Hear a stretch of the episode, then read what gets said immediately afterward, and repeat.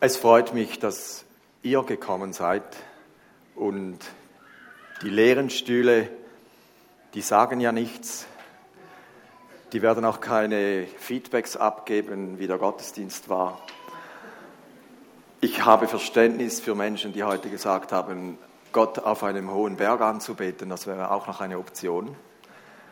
Ich würde auch zu diesen gehören, die dorthin gingen, wenn ich dann gerade so könnte oder wollte. Und als wir jetzt dieses Lied gesungen haben, dachte ich so, wer bin ich schon? Ich bin so ein Nichts gemessen an der Größe Gottes. Und trotzdem schert er sich um mich. Er, er interessiert sich für mich. Er, es nimmt ihn Wunder, wie meine Gefühlslage ist heute Morgen. Es, was heißt das? Es nimmt ihn Wunder. Er weiß es ja. Martin hat gesagt, wir sollen ganz ehrlich sein vor Gott. Anders können wir ja gar nicht. Selbst wenn ich ihn, ihm etwas vormachen wollte, wird er so da stehen oder sitzen und denken, ich sehe ja hinter deine Kulisse, ich, ich lese ja dein Herz, ich weiß ja, was abgeht. Und das ist vielmehr eine Einladung, eine Chance als eine Bedrohung für uns Menschen. Herzlich willkommen alle, die schon oft da waren und vielleicht auch jene, die heute das erste Mal da sind. Ich möchte über den vierten Wert unserer Gemeinde sprechen. Ich erinnere, wir haben über Treue gesprochen, wir haben über Nachhaltigkeit gesprochen als einer unserer Werte, wir haben über Begeisterung oder Begeistertsein gesprochen und heute möchte ich über echt sein sprechen. Dazu gehört auch noch authentisch. Diese beiden Begriffe sind eng miteinander verwandt. Ich werde mich aber auf den ersten beschränken. Und ich werde heute über Grundlagen sprechen in zweierlei Hinsicht. Einerseits möchte ich über physische Echtheit sprechen.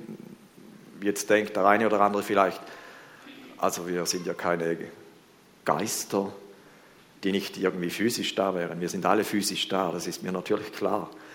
Dennoch glaube ich, dass man zeitweise oder vielleicht auch längere Zeit physisch nicht in dieser Echtheit sein will, die Gott mir eigentlich zugedacht hat. Wenn man Senior ist, denkt man vielleicht, ja, vor 50 Jahren könnte ich da ein kleines Häkchen machen, aber heute stehe ich da drüber.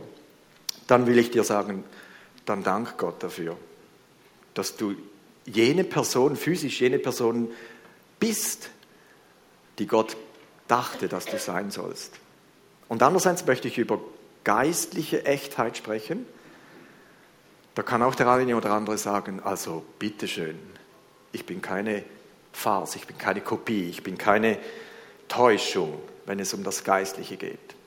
Dann haben wir Grund, Gott zu danken, dass wir erkannt haben, worum es geht. Also ansatzweise erkannt haben, worum es geht. Wir werden niemals den völligen Ratschluss Gottes erkennen. Ich habe ein einfaches Beispiel in Sachen, mein Titel lautet ja Original oder Kopie, Fragezeichen. Ich habe ein einfaches Beispiel mitgebracht. Ich habe Geld gemacht. Ich ich bin nicht beleidigt, wenn ihr sagt, ist ja klar, was falsch ist und was richtig ist. Ist ja klar. Äh, ich, keine Angst, ich werde die falsche Blüte nicht in Umlauf bringen. Dafür ist sie zu simpel gemacht. Ich möchte damit nur sagen, auf, an, auf den Anhieb, auf Anhieb sehen diese beiden Dinge gleich aus. Ab, abgesehen davon, die Farbe stimmt nicht ganz, mein Kopierer ist schlecht. Aber so auf die Schnelle, aus der Ferne würde man sagen, zwei echte Hunderternoten, oder? Aber nur diese ist echt. Und dies ist eine Kopie. Wertmäßig ein himmelweiter Unterschied. Das soll ein einfaches Beispiel sein, wenn es darum geht, bin ich, fühle ich mich, denke ich als Original oder bin ich irgendwo kopiert? Versteht ihr? Es gäbe hundert andere Beispiele. Wenn ich einen Ring kaufe, da sitzt unser Goldschmied, dann äh, ist die erste Frage, ist das wohl echt Gold? Und mein Auge sieht das nicht. Man könnte mich über den Tisch ziehen und sagen, natürlich, das ist Echtgold. Ich weiß es nicht. Es sieht ja wirklich so aus. Vielleicht ist es nur eine äh, Legierung, nur die Oberfläche ist goldig und drinnen der Kern ist billig. Kaufst du ein Möbel, eine schöne Front, sagst du, wow, echt Holz. Bohrst du ein Loch und begutachtest das Bohrmehl, merkst du, pah, billig. Der äußerste Millimeter ist echt Holz und alles andere ist eine Farce. Ist billig. Ich verzichte darauf, echt zu definieren. Mir ist nur aufgefallen, heute Morgen, ich ging nochmals durch mein Manuskript, heute Morgen fiel mir auf, wie viele Begriffe in der Definition in der Verneinungsform angewendet werden, um echt zu, so präzise wie möglich zu definieren. Also nicht imitiert, nicht, nicht, nicht. Dann dachte ich, Mensch, echt ist sowas von echt. Das ist so klar un, nicht in Frage zu stellen. Wenn etwas echt ist, ist es so klar echt, dass man mit vielen Verneinungsadjektiven echt beschreibt. Fand ich speziell. So, ich möchte David und seinem Psalm zur Hilfe nehmen aus 139. Psalm, wenn es um die Echtheit meiner physischen Existenz geht. Und gehe da ab Vers 13 bis und mit 18. Er schreibt, du hast mich geschaffen mit Leib und Geist, mich zusammengefügt im Schoß meiner Mutter. Gott hat jeden Menschen in Einzelanfertigung geschaffen. Jeden einzeln angefertigt. Es gibt keine Kopien. Gott ist nicht der Erfinder des Kopierapparats. Er hat einzigartige Dinge geschaffen. Das sagst du, ja, das weiß ich, ist doch klar. Dann bin ich froh, wenn das klar ist. Jeder, jeder Mensch, und es gab schon Millionen, es gab Milliarden von ihnen, ist, unterscheidet sich ein wenig oder sogar deutlich vom anderen. Ich wir würden das bestätigen, auch wenn wir sagen, äh, Zwillinge sind manchmal schwierig zu unterscheiden. Aber sonst können wir Menschen eindeutig vom anderen unterscheiden. Das ist ja auch in der Tierwelt so. Es, ist, es stimmt nicht, dass alle Kühe gleich aussehen. Das stimmt nicht. Ich weiß es. Und es stimmt nicht, dass ein Mensch genau gleich ist wie der andere. Stimmt nicht. Einzigartig hat David festgehalten. Ich bin ja mit Vernunft ausgestattet worden und soll nicht nach Instinkt gesteuert leben. Nebst der Sprache eines der markanten Zeichen, dass wir Menschen höhere Schöpfung sind im Vergleich zu Tieren oder Pflanzen. Aber unser physisches Dasein unterliegt auch der Tatsache, dass wir eine gefallene Schöpfung sind. Das muss ich auch anerkennen. Und Menschen, die Gott nicht kennen, haben mit diesem Gedanken manchmal Mühe. Ich, gefallene Schöpfung, hey, ich bin ein guter Mensch. Diesen Satz hört man ja hin und wieder. Ja, in jedem Mensch ist noch ein guter Kern. Ich glaube, genau der Kern ist eben nicht gut im Menschen. Und das ist das Grundproblem. Das gehört auch zur Akzeptanz meines physischen Daseins. Ich bin zwar in meiner Erscheinung, wie Gott mich gedacht hat, wie er mich designt hat, eine Einzigartigkeit. Aber in mir steckt etwas von Natur aus, das nicht so ist, wie Gott es ursprünglich gemacht hat. Ich bin sozusagen ab der Norm. David fährt weiter, für diese Genialität, wie Gott uns zusammengefügt hat. Nein, ein, ein, ein Geheimnis, das mich immer wieder fasziniert im Sinne von wunderbar gemacht. Äh, mir kam wieder das Bild einer Raupe, die dann irgendwann eine Puppe wird und dann irgendwann kommt ein Schmetterling aus diesem trockenen Sack heraus. Und als, Kinder hat mich, als Kind hat mich das immer fasziniert. Wir züchteten dann Raupen und wollten diesen Prozess ganz hautnah miterleben. Und ich konnte es einmal nicht lassen, irgendwann in der Mitte der Pupp Verpuppungszeit eine Puppe zu öffnen. Weil ich, mich, ich wollte sehen, wie geschieht denn das, wenn man eine Raupe offenlegt, dann ist da irgendeine Flüssigkeit drin und, und später kommt ein Falter raus. Das ist ja sehr, sehr geheimnisvoll. Und ich wollte mal sehen, wie dann das geschieht. Und als ich diese öffnete, ich weiß das noch ganz genau, war zu, meinem, zu meiner Enttäuschung immer noch irgendwie so eine grüne Soße in dieser Puppe. Und dachte, aber wann wird dann jetzt ein Falter? Ja, jetzt nicht mehr, bei dieser Puppe nicht mehr. Aber wenn ich es nicht getan hätte, wäre da einer rausgekommen und es soll mir einer erklären, wie das geschieht. Das macht Gott. Dafür, sagt David weiter, dafür danke ich dir, es erfüllt mich mit Ehrfurcht.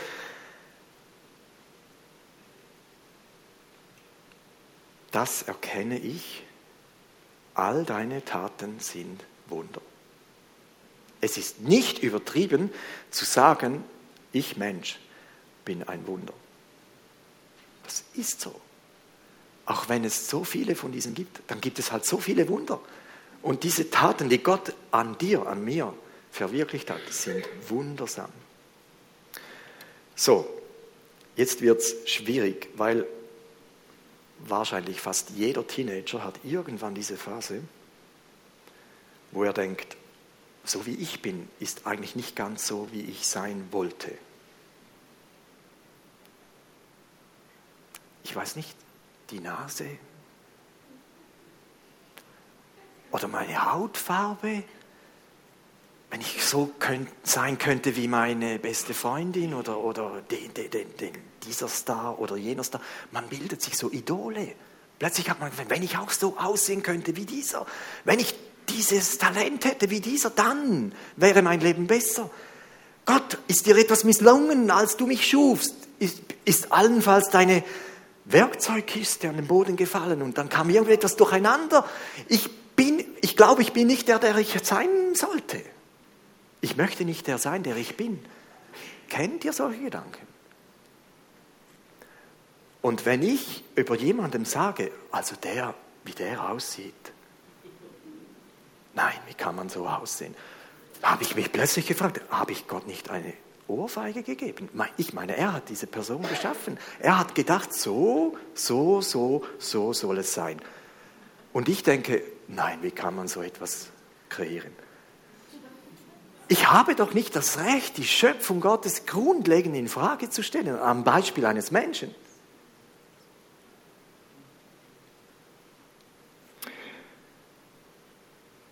Innerlich, also die Genialität, die Genialität sei an mir selber, das Wunderbare, das Wundersame sei an mir selber festzustellen. Das meine ich innerlich, physisch, meine Anatomie. Wie das alles gemacht ist, wie das alles funktioniert, gewaltig. Das ist das Plädoyer in Sachen Selbstannahme. Das erkennt meine Seele wohl, sagt David. Wann habe ich Gott das letzte Mal gedankt, dass mein Körper einfach funktioniert? Wann habe ich das letzt, ich damals, als er nicht funktionierte, wurde mir bewusst, all die Jahre, servicefrei, einfach funktioniert. Gott. Such ein Gelenk mit dieser Frequenz an Bewegung, das keine Schmiernippel hat, keine Wartung braucht wie ein Hüftgelenk. Über Jahre. Gott, das hast du gemacht. Weshalb bin ich bereit, meine Echtheit physischer Art preiszugeben, nur als, um als Kopie einer anderen Echtheit oder vielleicht auch nur einer Kopie zu gleichen? Weshalb? Wer treibt mich an, ein anderer sein zu wollen als der, der Gott dachte, ich sein sollte? Wer treibt mich an?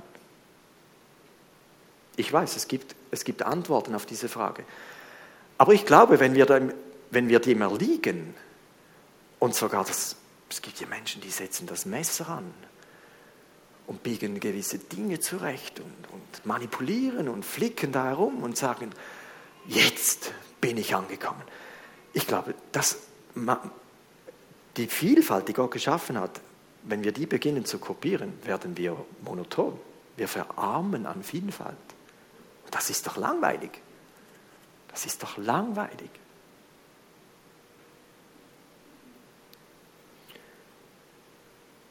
Wer nicht glaubt, dass Gott unser aller Schöpfer ist, glaubt nicht an das Wahre. Der wurde getäuscht. Also jetzt bin ich ganz weit unten.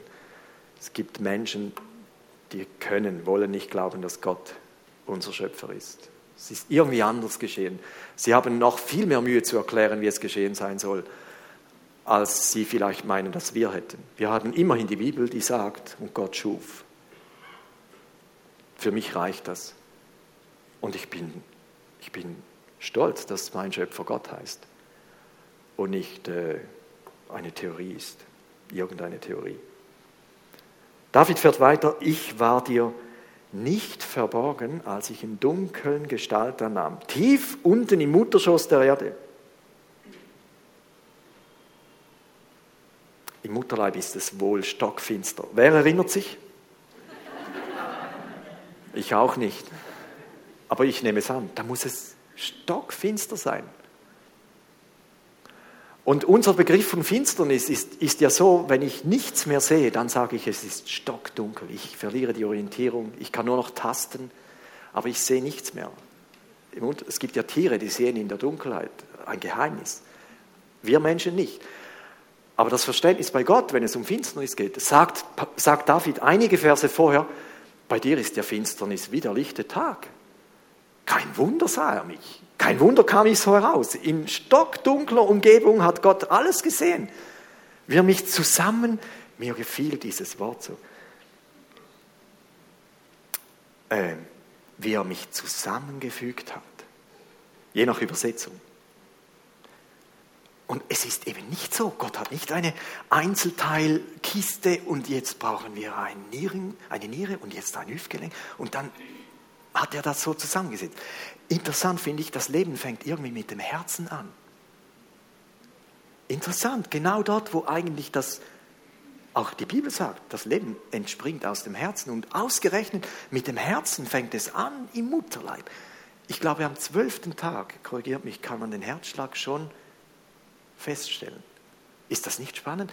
Und, und nicht die Einzelteile wie in einer Autofabrik und jeder möchte etwas dran und am Schluss ist ein fertiges Auto. Nein, es beginnt ganz klein in der Mitte des Lebens. Und dann wird es größer und am Schluss kommt etwas heraus, wo man sagen muss, boah, Gott, wie schaffst du das? Ich, mich hat das begeistert. Ich habe diesen Psalm schon lange nicht mehr so gelesen.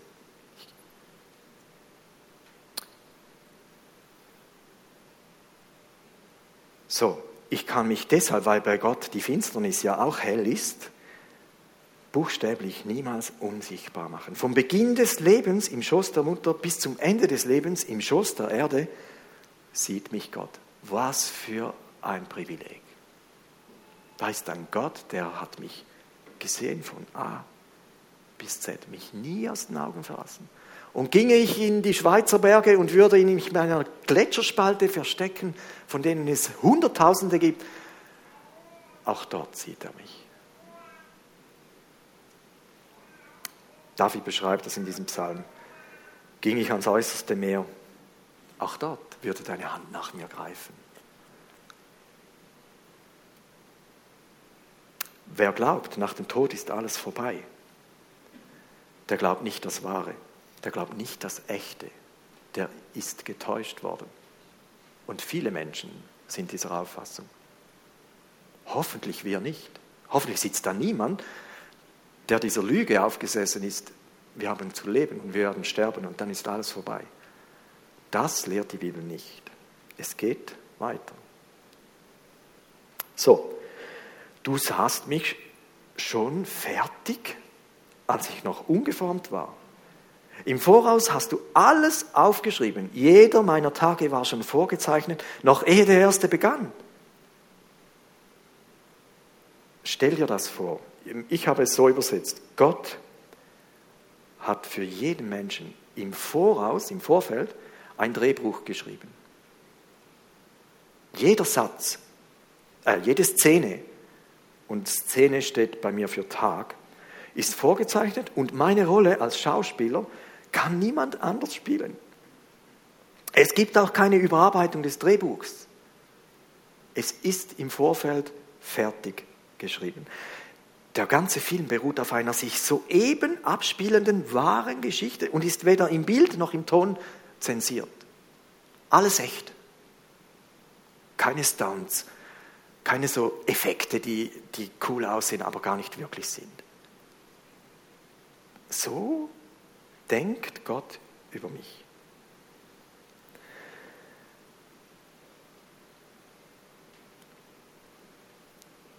Alle haben Gott als Designer, aber alle sind von Natur aus unter der Herrschaft eines gottfeindlichen Regisseurs geraten und brauchen deshalb Befreiung. Und das glauben viele Menschen auch nicht. Ich bin doch nicht fremdbestimmt. Ich bin ein freier Mensch. Wir in der Schweiz haben das Vorrecht. Wir haben, wir haben Freiheit. Also wirklich, wenn wir vergleichen mit anderen Ländern, haben wir wirklich Freiheit. Aber der, was auch wahr ist, dass kein Mensch von Natur aus ein freier Mensch ist. Sagt uns die Bibel. Wer glaubt, muss das lesen, wer glaubt, dass er als freischaffender Schauspieler sein eigens geschriebenes Drehbuch unter selbstständiger Regie am Verfilmen ist, der wurde oder wird getäuscht. Die Bibel sagt nämlich, wer Sünde tut, der ist der Sünde Knecht oder der ist der Sünde Sklav. Und falls ein Mensch von sich behaupten könnte oder wollte, er hätte noch keine Sünde getan, wäre er frei, aber das gibt es nicht. Wir sind nicht frei von Natur aus. Aber es gibt eine gute Nachricht. Gott hat Befreiung ebenfalls in sein Drehbuch geschrieben.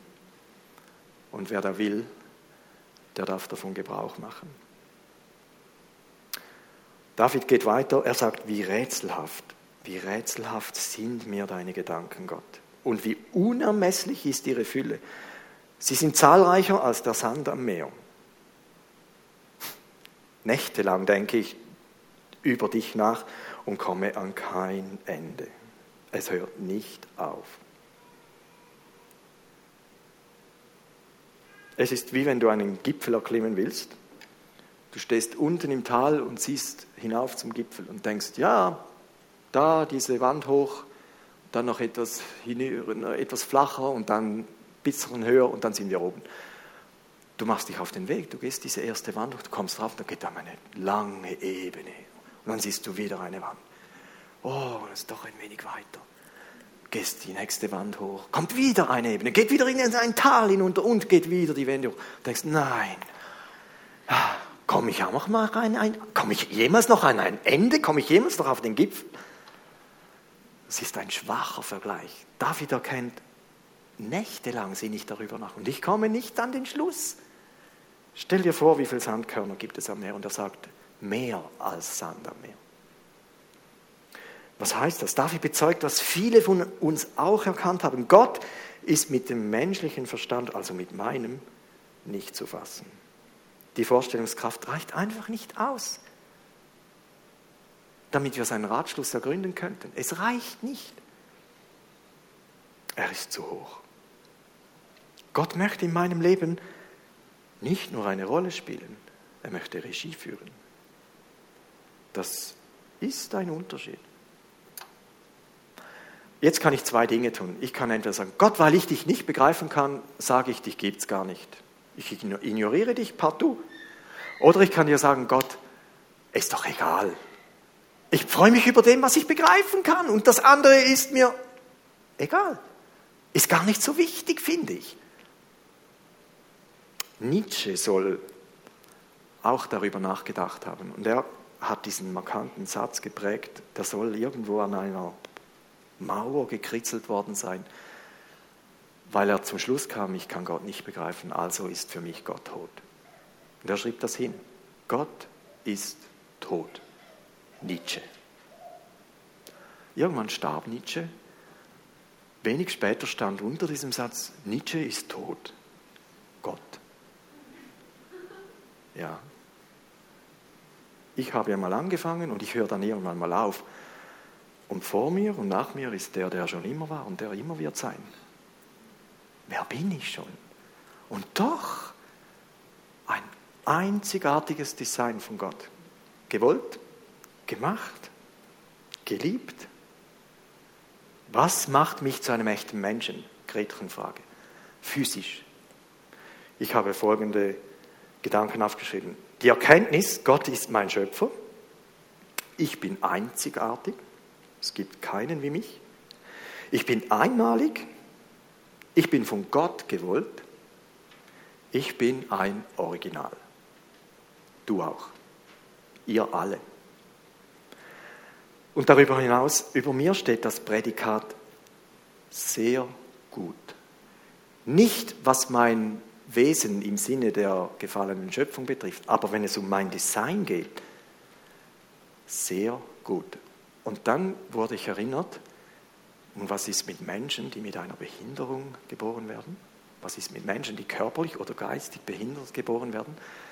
Ich bin zutiefst überzeugt, diese Tatsachen, die existieren, da müssen wir nicht darüber diskutieren, sind nicht die Gedanken Gottes im Sinne der ursprünglichen Schöpfung. Für mich ist die Antwort folgende. Die Zerstörungskraft der Sünde hat auch die Entwicklung eines werdenden Menschen mit beeinflusst. Und deshalb kommen Fehlgeburten, äh, kommen Missbildungen zur Welt. Aber nicht, weil Gott Missbildungen geschaffen hat. Ein schwieriger Gedanke, aber ich finde für mich keine bessere Erklärung. Und es ist für einen Menschen, den es betrifft, äh, nur vielleicht tröstlich. Ich kann diese Fragen, da bleiben Fragen oder geben Fragen auf, auf die ich keine Antworten habe. Warum muss ein Mensch verkrüppelt geboren werden? Warum genau dieser Mensch? Schwierige Fragen. Aber dennoch, auch ein Mensch, der mit Missbildungen geboren wird, hat Gott nicht aus den Augen verloren.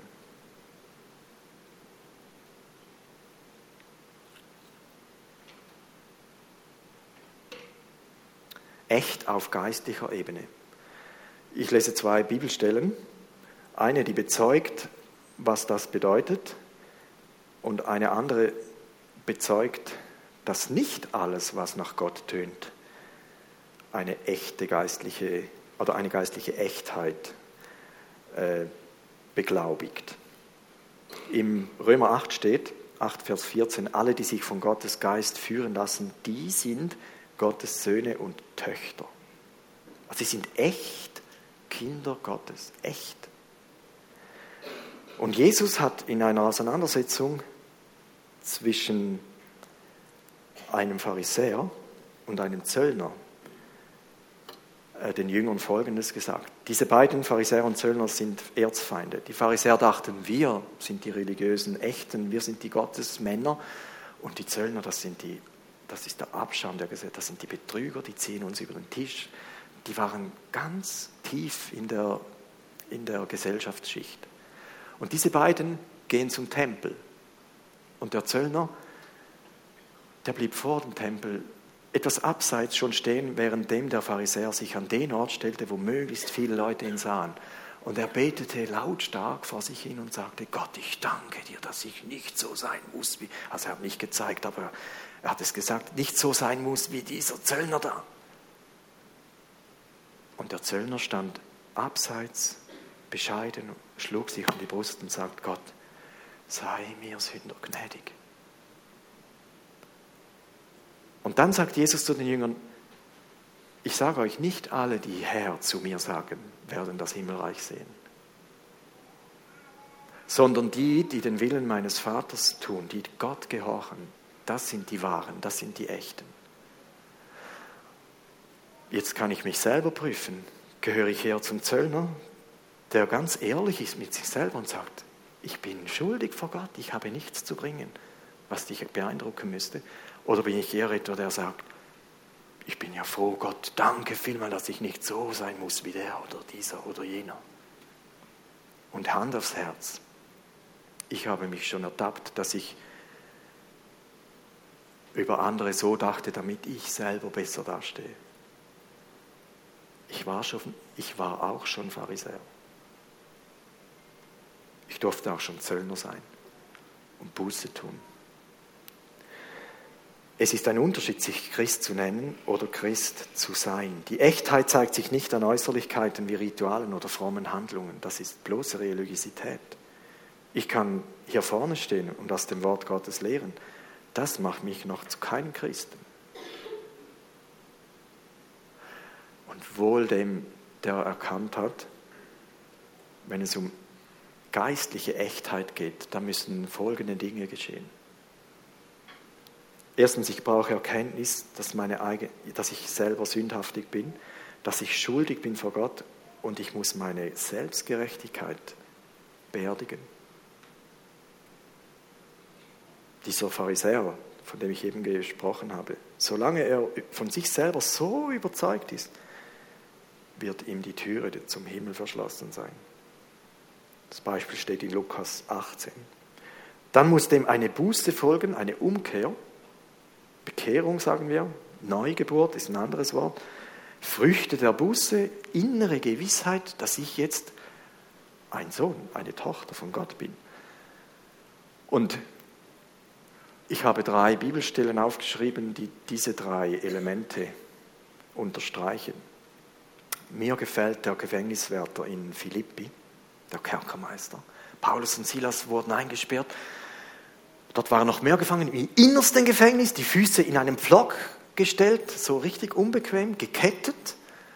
Und es war Nacht. Und dann steht, und sie lobten Gott mit lauter Stimme, so dass es die anderen Gefangenen hörten. Und plötzlich, in einem Moment, fielen alle Ketten von den Gefangenen und die Türen wurden aufgesprengt und das Gefängnis war offen. Wird der Kerkermeister, der Chef des Gefängnisses, der Oberaufseher aus dem Schlaf gerissen und sieht, die Tür des Gefängnisses ist offen. Nimmt sein Schwert und will sich da hineinstürzen, weil er dachte, Mann, alles darf passieren, aber das nicht. Ich habe versagt auf der ganzen Linie. Paulus ruft, tu dir nichts an, halt, stopp, stopp, stopp, wir sind alle hier. Oh, der, der hatte weiche Knie. Und was, was sagt er? Männer, was muss ich tun, um gerettet zu werden? Und dann sagt Paulus, glaube an Gott, du Buße, glaube an Gott. Gesagt, getan. Mensch, solche Stories könnten wir brauchen. Was muss ich tun, um gerettet zu werden? Ich, da kann sowas von dankbar sein, dass Paulus richtig reagiert hat. Und gesagt, nein, nein, nein, nein, nein, nein, nein. Und sein ganzes Haus wurde gerettet und sie ließen sich taufen. Das, was muss ich tun? Ja, Buße.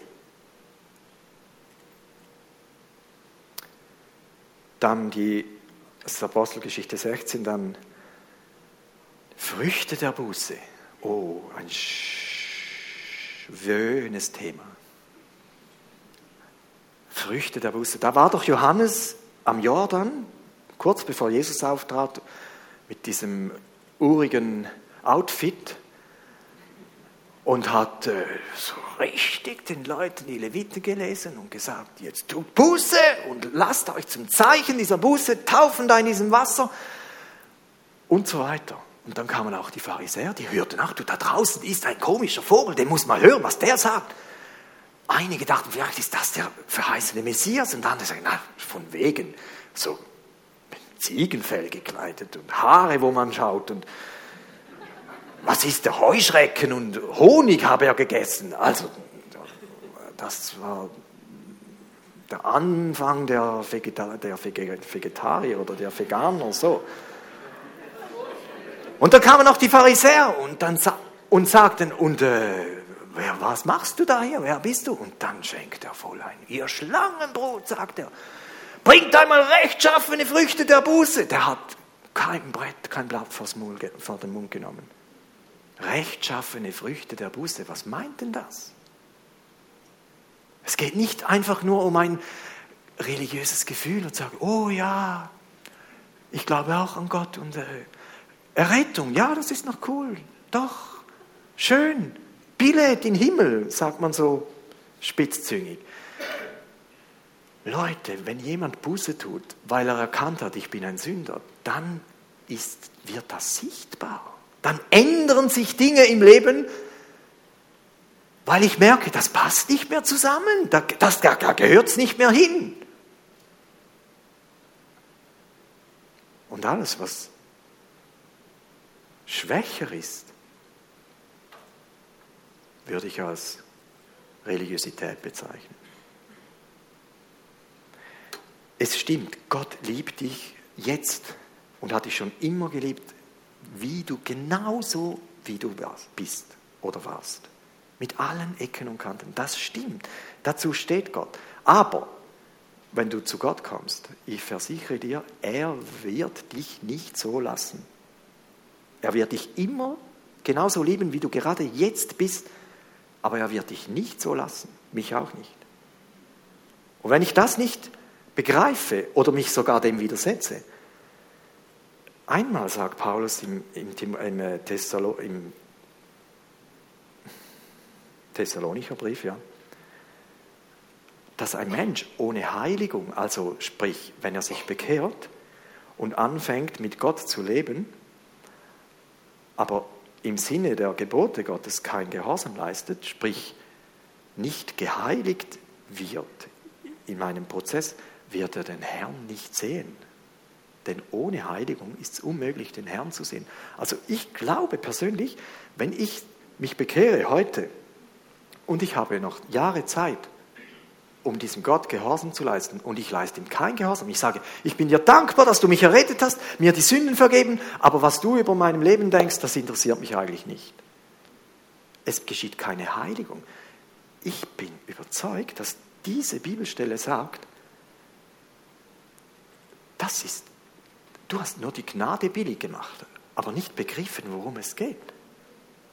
Ich meine, der Schächer am Kreuz, der noch im letzten Moment sagte, bitte Jesus, denk an mich, wenn du in die Herrlichkeit kommst. Der hatte keine Zeit mehr, eine Heiligung durchzumachen. Er war in den letzten Atemzügen. Aber ich, der ich jetzt lebe und Gott erkannt habe als meinen Retter und sage, ja, ich will dir nachfolgen und ich bin ihm ungehorsam.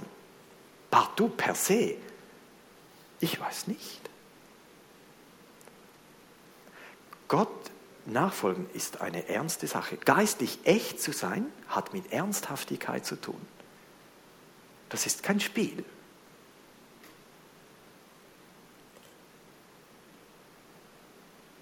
Und Gott, ich glaube, Gott wird mich so weit zur Rechenschaft ziehen, als ich sein Wort verstehen kann im Sinne des Gehorsams. Versteht ihr, was ich meine? Wie ich von einem Kind auch nicht erwarte, dass es Sachen begreifen kann, die ich erst als 15-Jähriger begreifen kann. Genauso sehe ich es auch geistlich.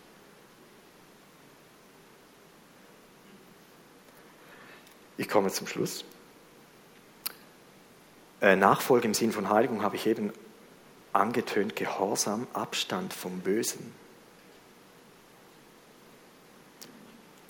Fazit, ich will das mir von Gott zugedachte Original sein. Und dieses Originell als kleiner Teil der großen Vielfalt zur Ehre Gottes leben. Physisch geht es dann ab irgendwann bergab aber gleichzeitig geistlich bergauf. Da, ein Mensch, der Gott nicht kennt, da geht es physisch irgendwann einfach nur bergab. Punkt. Und der Satz ist zu Ende. Aber wenn wir Gott kennengelernt haben, sagt uns die Bibel, äußerlich verfallen wir buchstäblich. Aber der innere Mensch wird von Tag zu Tag erneuert. Und, und jeder Tag ist ein Tag näher an der Ewigkeit. Das müsst ihr mir glauben. Ich kann es euch nicht beweisen, ihr müsst es mir einfach glauben. Jedes Mal, wenn wir Abendmahl feiern, ist die, ist die Tatsache, dass Jesus wiederkommt, um eine Feier näher gerückt. Bis dass ich wiederkomme, hat er gesagt, sollen wir es tun. Wir möchten es tun. Und ich wurde im Hebräerbrief genau wieder in dieser Thematik zwischen dem Scheinbaren und dem Echten fündig. Ich möchte euch einige Verse lesen. Ich bitte die, die mir helfen, nach vorne zu kommen und ich lese aus, aus Hebräer Kapitel 9.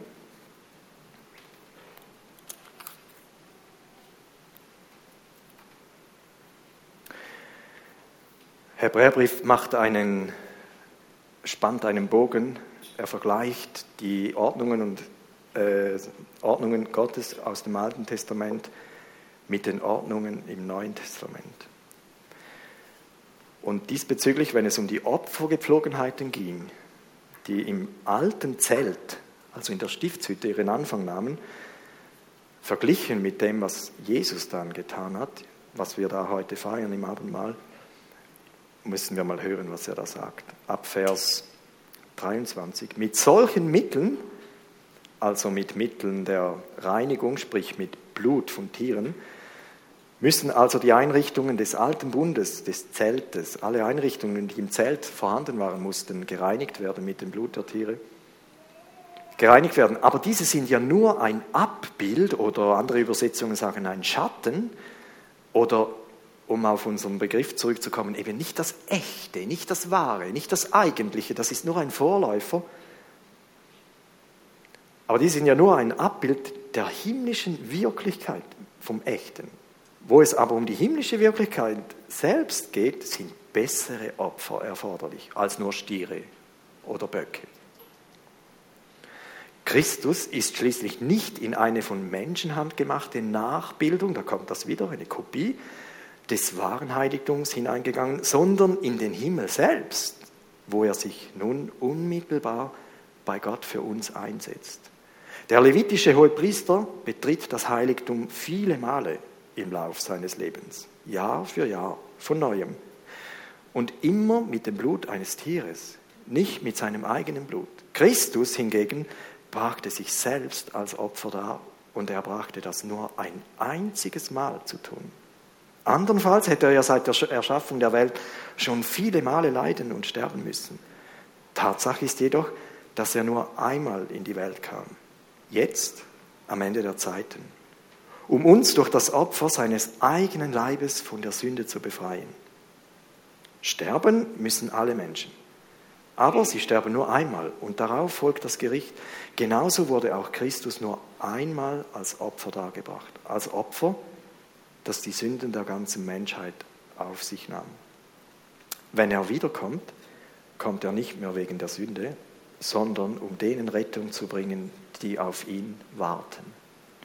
Was für gewaltige Worte das sind. Wir haben es hier mit dem wahren Opfer zu tun, der das Wahre in dem Himmel gereinigt hat, beziehungsweise an unserer Stelle die Sünde gesühnt hat. Und wir warten, so wie Christus wartet, bis sein Vater sagt, jetzt gehst du wieder auf die Erde. Nicht mehr zum Sünden, Sühnen, sondern zum die retten, die auf ihn warten. Wartest du? Warte ich auf Gott? Warte ich auf Jesus? Was für ein Tag wird es sein? Ich habe eine Vorstellung. Das heißt, wir werden dem Herrn in einer Wolke entgegen. Wow, wir werden weggebeamt. Wenn ich, wenn ich lese, wie Elia oder wie Jesus aufgenommen wurde vor den Augen der Jüngern, er wurde in einer Wolke emporgehoben. So, ich habe eine Vorstellung. Ich, ich behaupte, sie wird nicht ganz so sein, wie es dann sein wird, aber ich habe eine Vorstellung. Und wenn die, die gestorben sind, dann werden auferstehen vor uns, sagt die Bibel. Mensch. Nein, wir sind nicht von Sinnen. Das steht in diesem Buch und das ist die Wahrheit. Wir glauben nicht irgendeiner Philosophie. Wir können wir wir es nicht sehen, wir müssen es glauben. Und wenn ich, du wartest, bis, bis es dir bewiesen wird, dann ist es zu spät. Wir danken Gott für das, dass er seinen Sohn, den wahren, ich gebe dir ein Mikrofon, gesandt hat und Christus unsere Sünden gesühnt hat. Ja, Jesus, danke vielmals, dass du in unserer Mitte bist. Wir können ihn mit unseren physischen Augen nicht sehen, aber wir dürfen ihn mit unseren Herzen sehen. Wir dürfen mhm. glauben, dass du da bist, weil du in deinem Wort versprochen hast. Und danke, dass du dein Lieb für uns brechen lassen hast.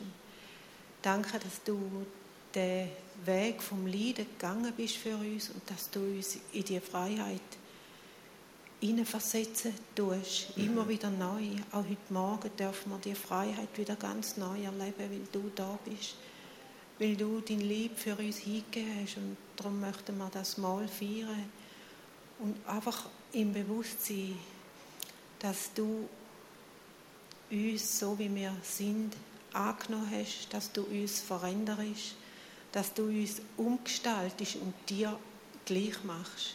Mhm. Dass du uns wieder die Herrlichkeit zurückgegeben hast, wo du beim Vater gehabt hast, wo du beim Vater hast. Ich danke dir vielmals für das Opfer. Danke für das Brot, wo wir als Bild dürfen jetzt zu uns nehmen, im Gedenken, dass du das für uns tun hast. Amen. Amen.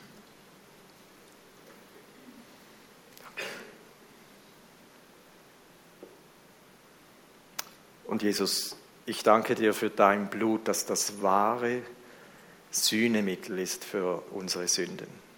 Das Blut von Böcken und Kälbern, sagt der Hebräerbrief, hat nur bedeckt, nicht gesühnt. Und dann kamst du, dann kam das Echte, das einzige, einmalige.